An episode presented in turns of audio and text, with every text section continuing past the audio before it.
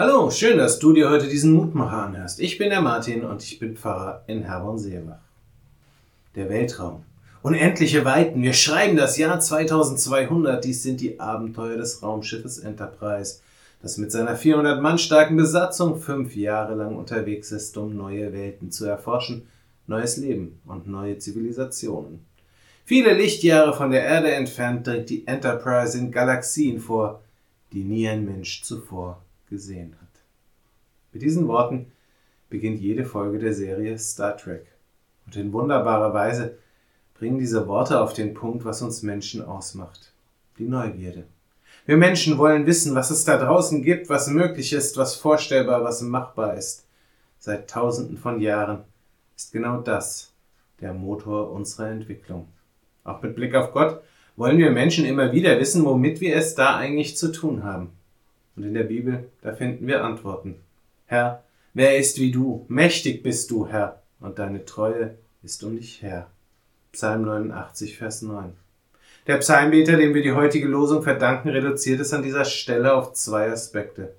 Gott ist mächtiger als alles, was wir Menschen uns vorstellen könnten. Mächtiger als all diejenigen, die hier auf Erden denken, sie könnten den Lauf der Welt bestimmen oder gar verändern. Und Gott ist treu, er steht zu seinem Wort, darauf dürfen wir bauen.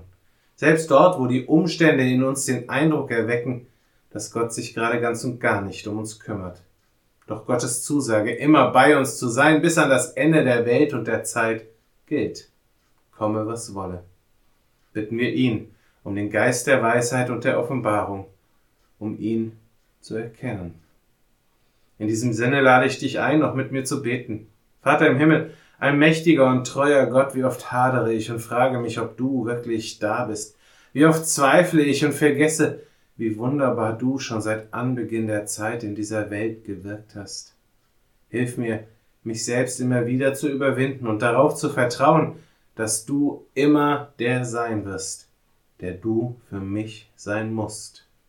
Schenke du uns den Geist der Weisheit und der Offenbarung, dich zu erkennen. Amen. Auch morgen gibt es an dieser Stelle wieder einen neuen Mutmacher.